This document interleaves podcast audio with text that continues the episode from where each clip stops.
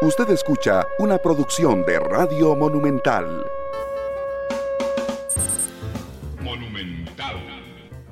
La radio de Costa Rica, 2 de la tarde con 10 minutos. ¿Qué tal? Muy buenas tardes, bienvenidos a Matices. Yo soy Randall Rivera.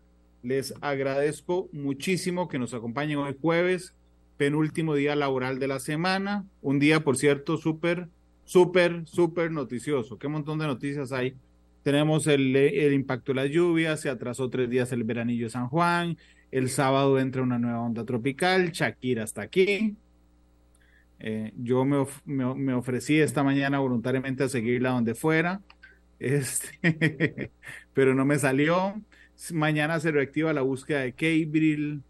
Eh, así es que bueno, eh, encontraron lamentablemente fallecidos a los miembros del, del submarino que nos ha tenido a todos pensando durante cinco días que estaba intentando o sea, se había pagado una millonada, un cuarto millón de dólares cada tripulante para, para ver el Titanic. Hoy se, se halló, lamentablemente, insisto, todos fallecidos. Así es que ha sido un día lleno de noticias. Y yo aspiro que sea una tarde llena de noticias también, porque invité al doctor Rodrigo Marín eh, del Ministerio de Salud, ustedes lo conocen bien, eh, el director de Vigilancia de la Salud, para que hablemos sobre dengue. Doctor Marín, ¿cómo le va? Bienvenido. Hola, Randa. Un, un, placer enorme eh, estar en tu programa. Muchas gracias de verdad por la invitación. Y, y, bueno, ojalá que las noticias no sean malas, ¿no? Porque las noticias deben ser buenas y malas. Es decir, bueno, deben ser buenas. Que sean muchas, pero que sean buenas. Que sean muchas, pero que sean buenas. Y esa es la verdad. Con relación al dengue, pues bueno, el país es un país endémico desde el año 1993, eso es, una, eh, eso es un dato que, que lo hemos dicho nosotros, eh, qué cantidad de años, ya 30 años que del primer caso de dengue en Costa Rica. El primer caso de dengue en Costa Rica oficial fue en la región Pacífico Central, en Punta Arenas. y desde esa época hasta la fecha, 400 mil costarricenses han sido notificados eh, como caso dengue, es decir, 400 mil. Dicen las personas que, que, analizan los datos y todo que por cada persona que tiene dengue hay 10 más. Entonces prácticamente 4 millones de costarricenses hemos estado en contacto con el virus del dengue. El virus del dengue que tiene cuatro serotipos, 1, 2, 3 y 4, que no se organizan por número ni por gravedad, sino que es como si fuera un apellido y no tiene nada que ver con el número en cuanto a, al orden pero que sí es cierto es que si te da una vez dengue, eh, esa, ese dengue no te da más, o por lo menos tienes inmunidad de larga duración a ese serotipo de dengue. Pero si aparece otro dengue, otro dengue otro dengue, hasta cuatro veces dengue, puedes tener más, eh, más posibilidades de dengue grave. Además, no tienes una inmunidad de larga duración eh, como la tienes para un mismo serotipo cuando, cuando hay otro serotipo que anda circulando. Entonces, ante esos cuatro serotipos, Costa Rica desde el año 2000 no tenía dengue tipo 4. A finales del año pasado tuvimos dengue tipo 4 y aumenta la probabilidad en este momento porque tenemos circulación activa de dengue tipo 4 en el país. Es la primera vez en la historia que Costa Rica tiene los cuatro serotipos activos y eso también es importante decirlo. Es primera vez en la historia que tiene los cuatro serotipos activos eh, y tiene los cuatro serotipos activos en un mismo cantón. Es decir, no es que tenga un caso en Limón, uno en Punta Arenas, uno, los, los, cuatro están en Sarapiquí en este momento.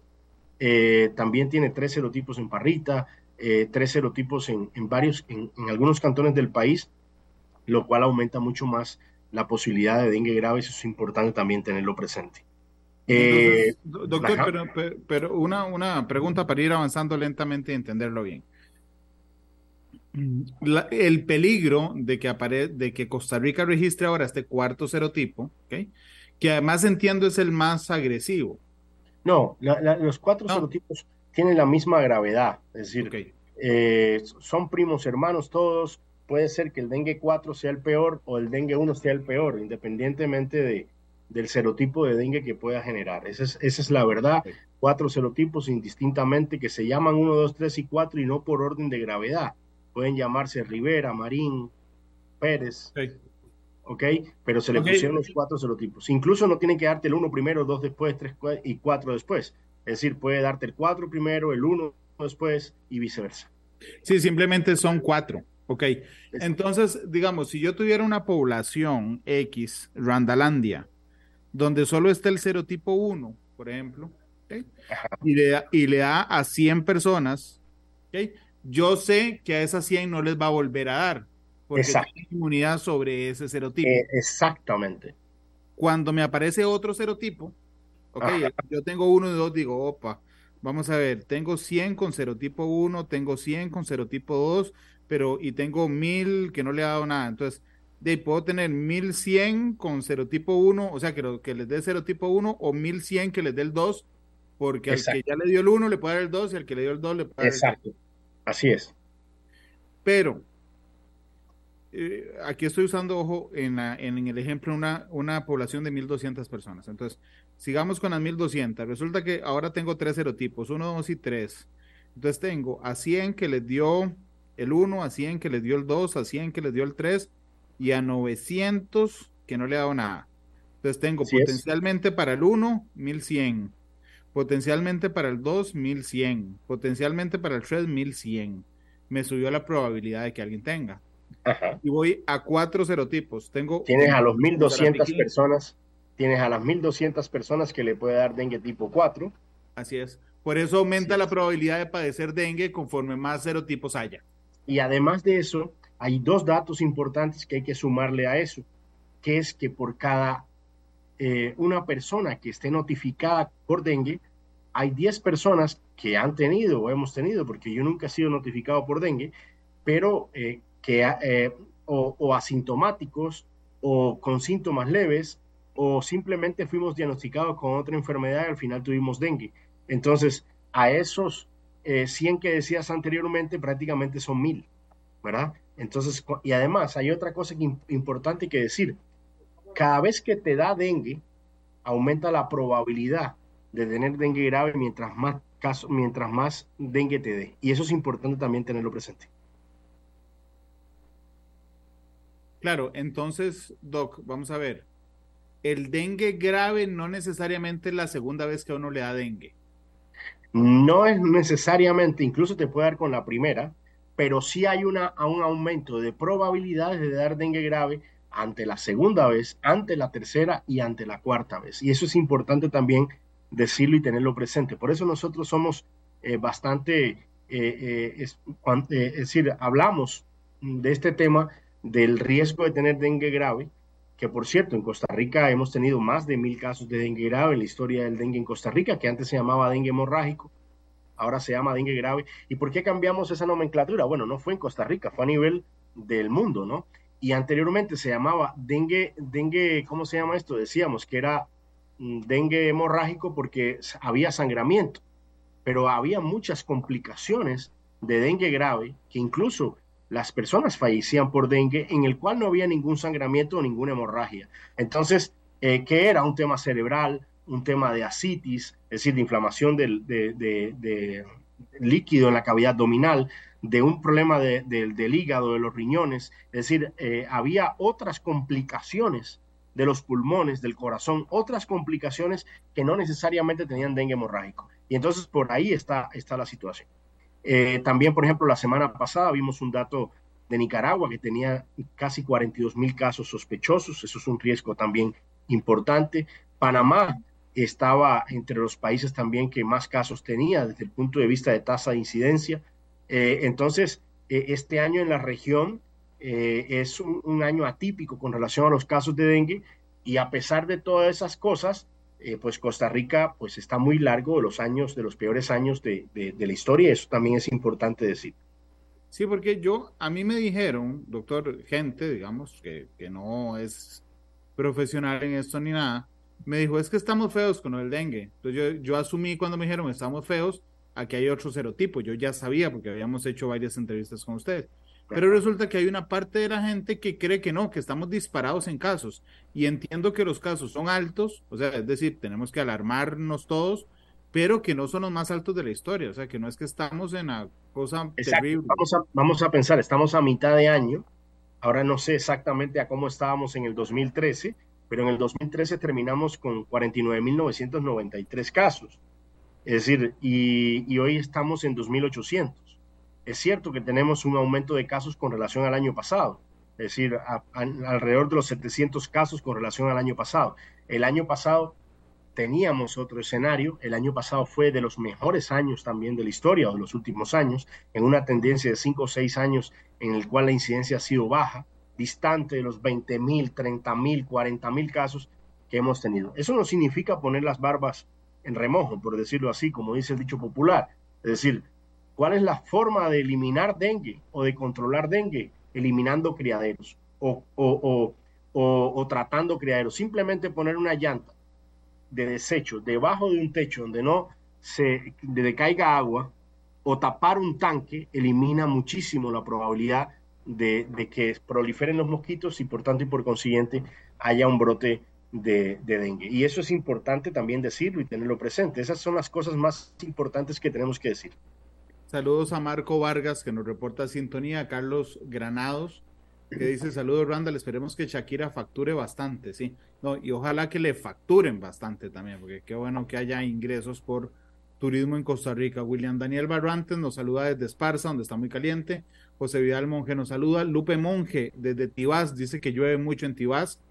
Ojo esto de Rigoberto Alvarado, dice, entre más inyectados con la sustancia experimental hayan, así van a aumentar los enfermos. Doctor, usted no me había contado, le voy a reclamar que estamos usando una vacuna experimental contra el dengue, que le está dando dengue a la gente. Me parece horrible que no nos haya contado eso al inicio del programa, doctor. Mira, si bien es cierto, hay dos vacunas a nivel mundial, una de Sanofi Pasteur que, que, que, se echó para atrás, por decirlo de alguna manera, luego de estar ya en fase 3, 4, y hay otra de otra empresa que se llama Takeda, que tiene bastante buenos resultados. En este momento ni yo tan siquiera estoy vacunado contra dengue, entonces con eso te digo todo. Decir, eh, eh, Rigoberto, yo no sé qué en Red hizo, pero... las mejores cosas que puede pasar.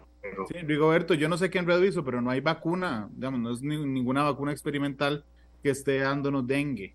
Eh, sí, en este momento no tenemos, no tenemos vacuna contra dengue en el país, y, y, vuelvo y repito, hay dos vacunas, una que es de Sanofi Pasteur, que, tenía un problema porque había que ver si, te había dado o no te había dado dengue antes y una que está haciendo la empresa Ataque de ahora también, que tiene unos resultados bastante alentadores, eh, pero no, lo que pasa es que al, no ser contra los cuatro serotipos, eh, no es tan efectiva como para otras enfermedades. Claro. Saludos a Humberto Zúñiga, que está en New Jersey escuchándonos. Ok, doctor, vamos a ver, hablemos del mosquito, un, es más, de la mosquita. Porque la hembra, entiendo, es la que lo transmite, ¿verdad? Eh, es la que pica. Eh, aquí, ¿cómo se llama esto? Eh, bueno, en el ser humano también, las mujeres son más fuertes, ¿verdad? Sí. El, en el mosquito hembra es el que pica, el que transmite la enfermedad y el que necesita, por decirte algo, la sangre del ser humano, en su gran mayoría, porque le gusta más la sangre de los humanos que de los animales, para fecundar o para para desarrollar sus huevitos, por decirlo de alguna manera. Claro. Eh, y, esta, y, esta, y, esta, y esta mosquita eh, dura alrededor de 30, 45 días, a diferencia, por ejemplo, del mosquito macho, que no se alimenta de sangre, se alimenta de néctar, es como, es como eh, muy atlético, es fit, fitness. Es decir, no come carnes rojas, por decirlo de alguna manera, y es única y exclusivamente jugos naturales, eh, frutas, eso es lo que, eh, azúcares, es lo que, lo que consume el mosquito macho. Y dura, a diferencia de la hembra, dura en mosquito adulto unos siete días. Y eso también es importante decir. Siete días. Contra unos 30, 45 días que puede eh, vivir la, el mosquito hembra. Qué inocentes, qué inocentes los mosquitos Aedes aegypti. Y también es importante decir que los mosquitos tienen una etapa que es una etapa de huevo, una etapa acuática, es decir, porque si bien el mosquito adulto no se puede meter en agua, muere en agua, el mosquito cuando está en larva y pupa, si lo sacas del agua, muere. Vea qué, qué, qué, qué cosa esta, ¿no? Es decir, tiene una etapa de huevo, después tiene una etapa de, de larva, con sus estadios 1, 2, 3 y 4. Después de esa etapa de larva va a una etapa de pupa, y en esa etapa de pupa, eh, el mosquito Aedes aegypti es un mosquito que, es capaz de, de, apurar los tiempos incluso cuando tiene peligro y se hace adulto. Y el mosquito adulto hembra o macho, ya te dije las edades que pueda tener y de qué se alimenta. Y vive generalmente dentro de la casa. A diferencia de otros mosquitos, no es este que zumba en la oreja, ¿no? Que en la noche zumba. El mosquito Aedes aegypti es un mosquito diurno, no es un mosquito nocturno. Es un mosquito que no va como en hambre o en manada, por decirte algo, o muchos. Es un mosquito más bien solitario. Y, y el mosquito Aedes aegypti solitario es un mosquito que no pica en la mano al fácil ahí para picarlo, sino es que no es que sea inteligente, pero desde, su, desde el punto de vista de su subsistencia, yo creo que es un, un tipo letal. Entonces, pica detrás de los codos, en los talones, detrás de las piernas, en la espalda, en la nuca, en lugares donde no son fáciles de ver. Y entonces eso también es un dato muy importante. Es diurno, es vivo, es, eh, eh, ¿cómo se dice? Es extremadamente buen vector, es decir, que puede transmitir el virus fácilmente, perdón, de una persona a otra. Y eso también es importante decir. Es un super mosquito, una super mosquita, porque digamos, ahí va, ahí va volando una Aedes, una Aedes aegypti solita, sin dengue, ¿okay? va volando sola. ¿okay? Tiene que picar, entiendo, doctor, si no me corrige, tiene que picar a alguien que tenga dengue, ¿ok? Succiona la sangre de un paciente, ¿ok? De algún tipo de dengue, entonces ella se vuelve portadora. tiene que hacer una, una incubación intrínseca, es decir, o extrínseca, como se puede llamar, si es del mosquito, es fuera del ser humano. Es decir, no es que hay algunas ocasiones en que el mosquito chupa directamente la sangre y entonces se asusta por X o por Y y ahí lleva el virus, ¿verdad? En, en, en, la aguja, por decirte algo. Y en la aguja de ella te pica a ti y entonces puede provocarte dengue. Esa es una opción. La otra es que tenga el mosquito hace una incubación dentro del mosquito y luego se hace infectante. Nosotros hemos visto también que hay mosquitos que nacen con dengue, por decirlo de alguna manera. Eh, tenemos estudios en Costa Rica, del cual yo participé en uno, de Aedes albopictus, que son muy buen vector, es decir, son muy buen vector, pero además que sea un muy buen vector en Asia, ¿verdad? Aquí en Costa Rica, pues hay transmisión horizontal, es decir, transmisión, perdón, vertical. Es decir, que, que, el, mosquito le transmite a las generaciones, le transmite a sus generaciones la, el dengue. Entonces es más complejo todavía. Es decir, pueden hacer mosquitos con dengue y por eso, eh, ¿cómo se dice? Eh, hay transmisión o, o, hay mantenimiento del virus en la naturaleza. Por eso además hay que eh, luchar contra, digamos, hay que destruir las larvas también. Exacto. por ejemplo, yo puedo fumigar ahora, y eso es una de las cosas. Es que no fumigan por aquí por allá. Mira, yo puedo fumigar todos los días. Es decir, yo puedo fumigar hoy. Fumigo eh, todo repretel, por decírtelo de alguna manera. Fumigo todo repretel y todo el mundo contento porque se mataron los mosquitos. Pero si yo no elimino los criaderos, en siete días voy a tener los mismos mosquitos, incluso más de los que tenía antes. Entonces la, la fumigación se queda como perfumar un chancho nada más. ¿Por qué? Porque estoy fumigando, pero no estoy eliminando los criaderos. Y esa es la lucha que tenemos o el consejo que siempre le tratamos de dar a la población. Ok, Doc, pero yo, yo sé que esa mosquita es muy, es una super mosquita realmente, digo, porque, porque transmite enfermedades fuertes, eh, pica donde no podemos verla, mm, ok, pero yo tenía entendido que tenía una debilidad. ¿Cuál? Y era que conforme, que conforme subiéramos en elevación, o sea, sobresumáramos altitud. ¿Eso es verdad? Se morían, entonces, o no llegaban. Entonces, por ejemplo, yo podía estar en Punta Arenas a cero metros sobre el nivel del mar y ahí vivían muy felices los mosquitos. Pero conforme me iba corriendo para el centro, llegaba a Cartago, que está a dos mil y pico de metros sobre el nivel del mar, y decía, listo, ya aquí no llega porque ese no sobrevive aquí, y si vivo por el volcán Irazú, jamás me iban a picar ahí, eso es verdad. Pero también entendí que se, iban, que se iban adaptando, Doc. Eso también es, verdad. Todo es verdad. Eso no, es buen periodismo, Doc. En un principio, en un principio, el mosquito Aedes aegypti eh, vivía mucho mejor por debajo de los 400 metros sobre el nivel del mar. Solo las y costas. a medida, excepto a las costas. A medida que subíamos el, nivel de vector, ¿verdad? O el nivel de transmisión del mosquito disminuía considerablemente. Entonces, vea esto. E incluso en Medellín, en Colombia, hay lugares donde el mosquito lo hemos encontrado o lo han encontrado los colombianos, los científicos que han estado trabajando ahí, a 2.200 metros sobre el nivel del mar. Es decir, puede haber mosquitos muy altos. Nosotros en Costa Rica tenemos estudios de los cuales he participado, donde la transmisión de dengue en Costa Rica es mucho mayor por debajo de los 1.000 metros sobre el nivel del mar. Y hemos tenido Pérez Celedón hasta 800, Alajuela hasta 800, tenemos brotes activos, hemos tenido brotes activos en Pavas, en, en La Carpio, eh, incluso en Alajuelita, que es por ahí cerca. Pero por encima de los 1.200 metros sobre el nivel del mar, prácticamente nosotros no encontramos transmisión y casi no encontramos mosquitos. Por eso en Cartago, que está, eh, ahora no, no, sé la altitud de Cartago, pero debe estar... Se la voy a dar, se la voy a dar 1500, sí, 1435. Es, eh? Para que veas también, ¿no? Un poco periodista también. Es verdad también. ¿Eh? Es verdad. es verdad también. Ok, y eso, San José, está, San José está 1300. En San José puede transmitirse dengue como pasa en Pavas. Y mira, mira qué cosa más curiosa. Hoy me preguntaba un colega tuyo, me preguntaba, doctor, eh, entonces con las lluvias aumenta el dengue y sin las lluvias disminuye. Digo, Leo, depende.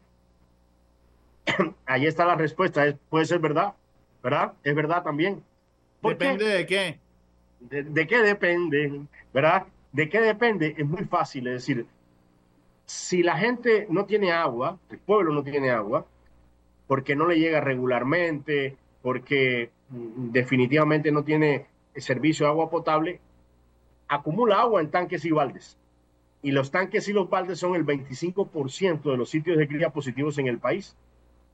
Ahora, si llueve, tenemos eh, no tantos tanques y baldes, pero tenemos llantas, tenemos eh, eh, canoas, tenemos plantas positivas, tenemos criaderos de animales, tenemos tarros llenos de agua, tenemos chatarra, línea blanca y línea mecánica con, con agua y con dengue. Y eso es importante también decirlo, es decir, que independientemente puede ser de los dos lados. Pero uno de cada cuatro criaderos del dengue son tanques o baldes. Exacto, positivos en Costa Rica. Y ahí están muchísimos estudios nuestros. Y el, y el, y el más importante de todo, yo te diría el 50% son llantas. Es decir, las llantas es el principal sitio de cría de Costa Rica. Y vea, en Costa Rica eh, se comercializan alrededor de 2 millones de llantas al año, desde llanta de bicicleta hasta llanta de avión, ¿ok? Agrícolas, de carros, de todos tamaños, etcétera, etcétera. Muy importante este dato. En Costa Rica hay una ley que dice que cualquier persona física o jurídica que comercialice llantas tiene la obligación de recibir las llantas viejas. Es decir, yo, y, no es cuento, esto también es verdad, tengo que cambiar las llantas del carro, tengo que cambiar las llantas del carro. Y cuando voy a cambiar las llantas del carro, yo lo que voy a decir es que eh, el doctor quiere llevarse las llantas. No, si las tengo que cambiar, ¿para qué quiero llevarme las llantas para mi casa? Es decir, ya hice el ejercicio, ya hice todo, que las llantas se queden en un sitio eh, que está preparado para depositarlas y no solamente para depositarlas, sino o para acumularlas, sino también para darle un destino final adecuado. Y luego terminamos con las llantas en el río Tárcoles, en los patios de las casas, eh, en las acequias. Es decir, esa es una ley que hay que tener, que hay que rescatar y hay que hacerla como ciudadanos, nosotros exigirlas para que las llantas, cuando vayamos a cambiar los carros, las llantas de los carros, se queden en los negocios. 2,35. También entiendo que es una mosquita limpia. O sea, es decir, prefiere la, el agua limpia. Exacto, eso es verdad también. Es decir, le encanta el agua, no, no, no el agua esta potable 100%, porque necesita sedimento, pero por ejemplo, el agua limpia que tenga sedimento como hojas, eh, le encanta. Es decir, le encanta. El agua de lluvia. Le, encanta el agua de lluvia. ¿Por qué le encanta el sedimento también? Porque necesita alimentarse, ¿verdad? Eh, agua que no sea agua contaminada, que no sea aguas negras. Eh, incluso hemos encontrado en tanques sépticos mosquito Aedes aegypti, pero lo hemos encontrado en el agua que, que está arriba. Es decir, hay un tanque séptico que está colapsado y arriba tiene un poco de agua, diríamos que clara, no limpia, más clara y entonces también hemos encontrado mosquito Aedes aegypti ahí, pero de sitios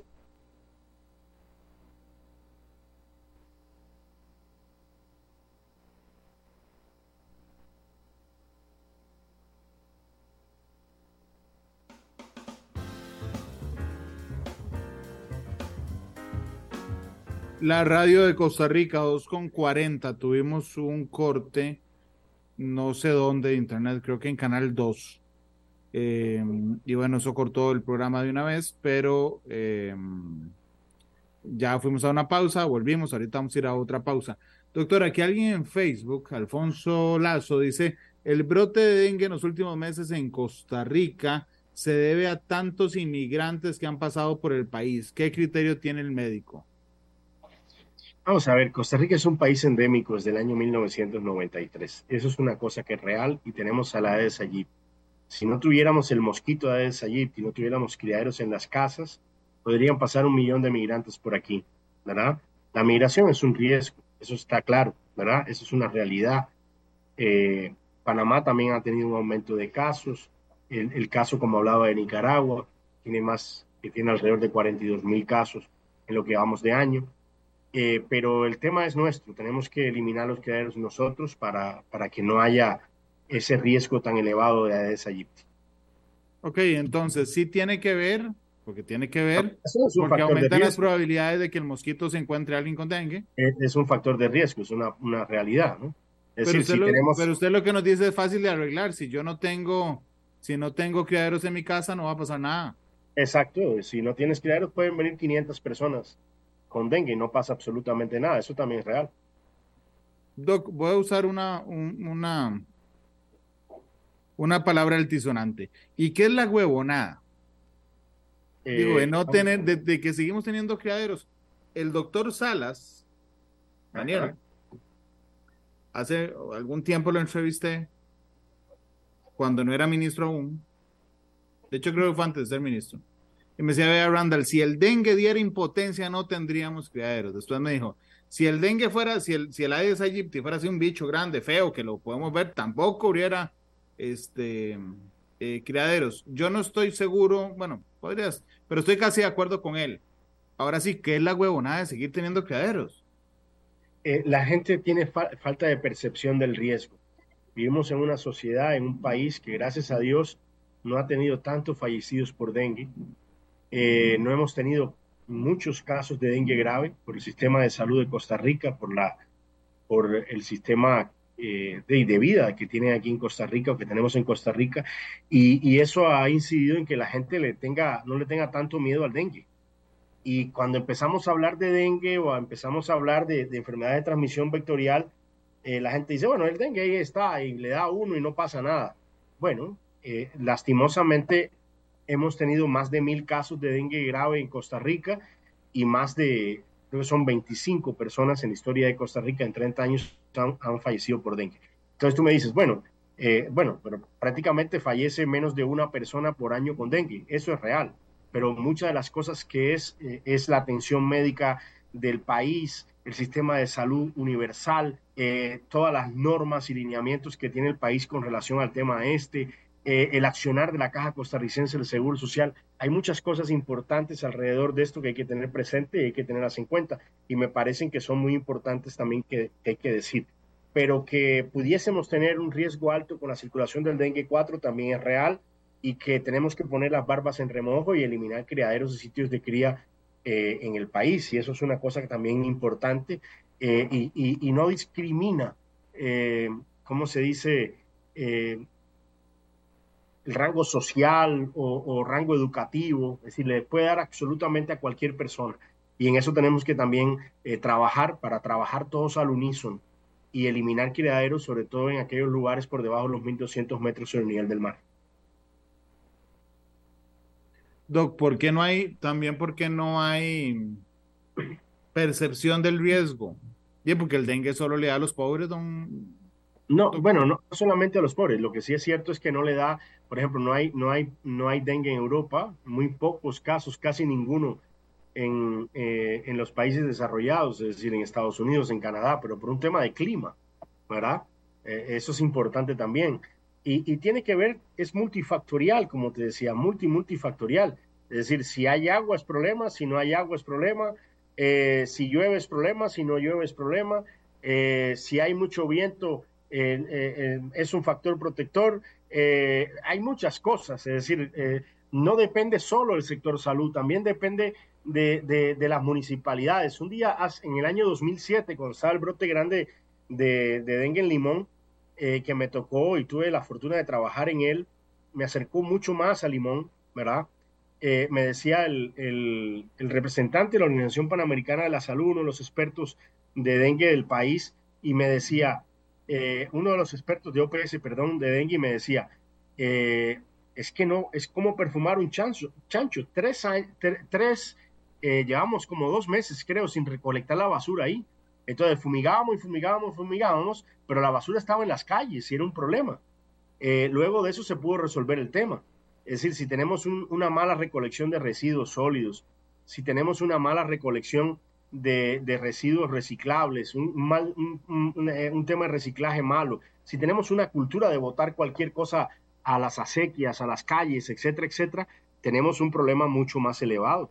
Y eso también hay que entenderlo así, es un tema de cultura. Yo creo que, el país que sea capaz de luchar y tener una estrategia fabulosa contra dengue puede batir cualquier barro en cualquier valle. Sí, nada más, este, antes de que me agarren ese video y lo saquen y lo suban a TikTok, ¿ok? Cuando yo dije, es que solo a los pobres les da dengue, es porque a veces yo uso la mm, ironía para hacer las preguntas. Evidentemente no, no es solo a los pobres les da dengue, era mi manera de provocar la reacción del doctor y de ridiculizar un mito que tenemos también. Entonces eso no, es cierto.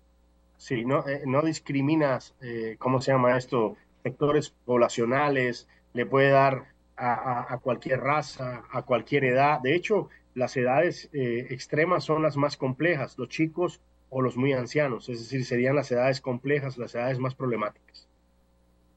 Eh, ni tampoco pasa solo en las playas, por ejemplo, porque entonces bueno, es que solo la gente de las costas les da dengue. No, no, no.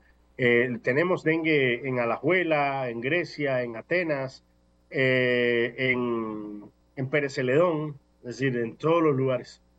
Prácticamente los lugares por debajo de mil, mil doscientos metros sobre el nivel del mar en Costa Rica tienen riesgo elevado, tienen riesgo de tener de transmisión de arbovirosis, que no solamente es dengue, ¿no?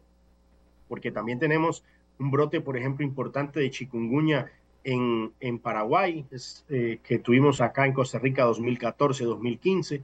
Luego tuvimos Zika también 2016, que gracias a Dios pues se pudo controlar. Y no solamente se pudo controlar, sino también que dio inmunidad al a la propia enfermedad. Entonces muy pocas personas eh, le, le, da chikungunya o Zika en este momento.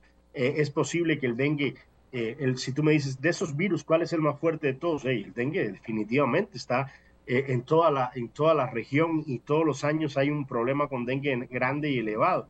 Igual, por ejemplo, el tema de un, de un riesgo de otra arbovirosis importante, que es la fiebre amarilla, pero para eso sí tenemos vacuna, que está sobre todo en el sur. Eh, pero tenemos que... Pregunta Miguel Gamboa, si en Cartago o en San Pedro de Poás hay brotes. No, no hay. Gracias a Dios ahí la altitud los ayuda y el mosquito es mucho menos vector, no solamente en la altitud, sino en, el frío. Es decir, por, por encima de los 24 o 25 grados, digo, por debajo de los 24 o 25 grados en nivel del mar, de, temperatura, perdón, el mosquito es menos efectivo. Eso también es real. Ok. Le pregunta em, Eduardo Rivera que cuál es el radio de acción de un mosquito sea, por ejemplo, yo tengo un mosquito en mi casa, ¿cuál es el riesgo? Una mosquita, ¿cuál es el riesgo? Mira, eh, en estudios que hemos hecho, y, les voy a, decir cómo se hace, es decir, se le echa como un, como un tipo de fluoroseína, ¿verdad? Como un tipo de colorante al mosquito y lo soltamos. Eh, y hemos encontrado mosquitos a los tres kilómetros. ¿Tres kilómetros? A los tres kilómetros. Pero lo normal, lo normal es que los mosquitos no, ¿cómo se llama esto? No se mueva en un rango de 100 metros, 200 metros. Eso también es real. Incluso si tienen casa y comida en un solo lugar, de ahí no se mueva. Y eso también es importante que la gente lo entienda. Igual, hemos visto mosquitos y brotes importantes en otros países donde, por ejemplo, ha habido un brote en una ciudad y, de pronto eh, aparece el, dengue en otra ciudad muy distante, a 300 kilómetros. Y, es que el mosquito llegó en un tren, en un barco, en un, en un carro, un avión, perfectamente lo puede hacer y transmitir el dengue a cualquier persona y se desata un brote. El país con más dengue en la historia de América Latina es Brasil. Exacto. 23 millones de casos desde 1980 hasta el 2023 es que aquí alguien preguntó cuáles otros países. Bueno, Brasil. No, prácticamente escapan de, el único país que no tiene del continente del sur es Chile continental, porque Isla de Pascua es chileno. Eh, Uruguay había estado bastante camoteando bastante el tema de, del dengue y tuvo casos de dengue también. En la parte sur de, Estados Unidos hay casos de dengue y bueno, ya no tenemos en Canadá. Solo, solo los lugares donde hay mucho frío, mucha altitud, y que tienen otro panorama diferente con relación al tema del clima, son capaces de solventar el tema del dengue. Brasil, México, Colombia, Venezuela, Nicaragua, Paraguay, Bolivia, Ecuador, Honduras, Perú, El Salvador, Costa Rica. Así es. Qué montón de, casos. Y, bueno, Brasil 23 millones de casos y le sigue después México 2 millones y medio en Brasil, ha sido muy complejo. Y, son países muy grandes también, que tienen problemas sociales importantes. Eh, también las tasas de incidencia, por ejemplo, de los países, eh, hay un dato de, de, Comisca, que es el Comité de, Ministros de, Sudamérica, de, Centroamérica eh, y República Dominicana, donde se habla, por ejemplo, del tema del dengue. Yo voy a darte ahora los datos, por ejemplo, de este, de este dato de Comisca, donde, eh, por ejemplo, de los países con más, tas, con más casos sospechosos notificados, eh, tenemos a Brasil en primero, Bolivia, Perú, Argentina y tercero Nicaragua, cuarto Colombia, quinto México, Ecuador, Paraguay, Venezuela y después viene Honduras y Panamá. Y tenemos eh, a, tres países nuestros dentro de la tasa de incidencia más importante. Es decir, Nicaragua tiene una tasa de incidencia de 627 casos por cada 100 mil. Belice y Panamá también están en ese, en ese saco, por decirlo de alguna manera. Entonces, eh, tenemos en la zona transmisión en el área, tenemos transmisión en, la, en, prácticamente toda América, excepto eh, Canadá, partes, ¿cómo se llama esto? Frías de Estados Unidos, eh, Chile continental por el tema del clima, el resto de los países tenemos eh, transmisión de dengue activa, prácticamente todo el año.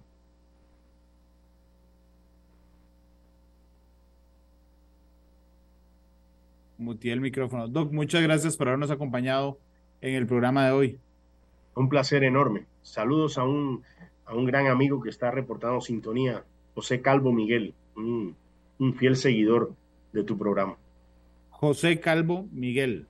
Así es, José Calvo Miguel, un gran seguidor de tu programa. Saludos. Doctor, ¿con qué canción quiere irse?